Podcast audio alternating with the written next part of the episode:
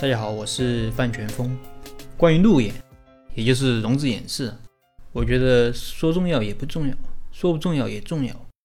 如果你的企业足够优秀，那么路演对你来说可能就没有那么重要，甚至不需要路演，就有很多投资人抢着来投你。但能达到这个水平的毕竟是少数，更多的是默默无闻的创业者。如果你的企业还没有那么优秀，或者你的产品还不够成熟，或者你的团队还不是那么出众，那么你就要把路演重视起来。但如果你从来没有路演过，可能会犯一些常见的错误。那么这里我给大家一些小建议，希望能够帮助你在路演的时候获得更好的效果。但是啊，也不要太过于迷信某些建议或者技巧。如果你的企业本身很烂，你路演的再好，可能也不会有投资人投你。第一点，也算是接着我上一期的内容来说。上一期我们说了，可以团队一起来路演，团队一起来确实是好事，可以向投资人充分展示你的团队。但要注意的是，第一，一定不要当着投资人的面去讨论某些事情，否则投资人可能会觉得你自己都没有搞明白就来给我路演。如果你的项目不是足够优秀，可能直接就被 pass 了。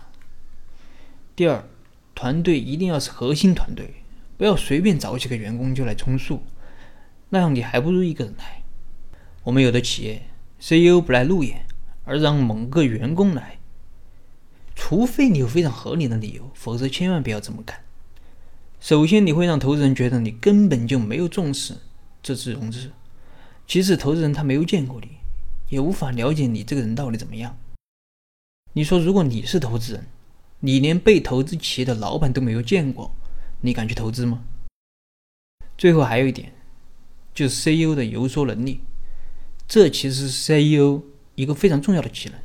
你如果无法用语言去打动投资人，那么投资人怎么能相信你能去游说你的客户，让他愿意购买你的产品，或者你能真正带领你的团队，你能用你的游说能力去调节你团队内部的矛盾？这是第一点，关于团队一起去路演的问题。第二点，投其所好，去了解你的投资人，比如说通过投资人的网站、微博、公众号等等，去了解他投资的偏好。比如说有的投资人，他就是看重团队，像徐小平的这个基金；有的呢，他可能比较看重商业模式；有的呢，可能看重财务；有的呢，可能看重市场前景等等。反正就是他看重什么，你就重点说什么。但这里要强调一点，如果你不是很确定投资人有什么特别的偏好，那么对于大多数人来说，还是重点说一下团队合作的事儿。这两个东西啊，一定要说清楚。至于其他的部分，只要不是确定投资人有这个特别的偏好，就不要去花太多的篇幅。好了，今天的分享就到这儿。如果你有什么疑问，你可以添加我的微信或者给我留言。我们再深入的沟通交流。